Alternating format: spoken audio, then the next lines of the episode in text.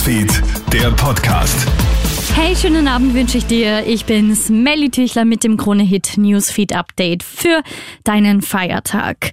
Die Meldung, die heute alles überschattet, nach dem Todesdrama in der Flugfeldkaserne in Wiener Neustadt laufen die Ermittlungen auf Hochtouren. Heute Morgen ist ja ein 20-jähriger Wachsoldat aus Niederösterreich erschossen worden. Nun rückt der 54-jährige Vorgesetzte ins Visier. Gegen ihn seien Ermittlungen wegen Mordes eingeleitet worden, heißt es von der Staatsanwaltschaft.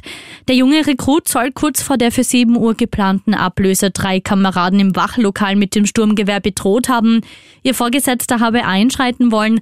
Daraufhin habe der Grundwehrdiener den 54-jährigen getreten und ihm mehrmals mit dem Lauf der Waffe gegen den Kopf gestoßen. Minuten. Bei dem Gerangel zwischen den beiden wurden laut Zeugenaussagen zumindest drei Schüsse aus der Pistole des Vorgesetzten abgegeben. Ein kleines Erdbeben hat in der Nacht auf heute im niederösterreichischen Raum Ebrechtsdorf stattgefunden. Das Beben hatte eine Magnitude von 2,8 und wurde im Umkreis von 10 Kilometern deutlich verspürt. Schäden an Gebäuden sind keine bekannt und auch nicht zu erwarten. Auf der Seite des Erdbebendienstes ZAMK gibt es ein Formular. Die Zentralanstalt für Meteorologie und Geodynamik bittet dort um deine Rückmeldungen.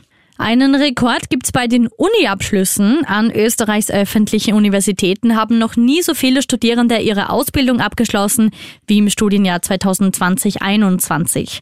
Laut diesen letzten verfügbaren Daten belauft sich die Zahl auf 37.359.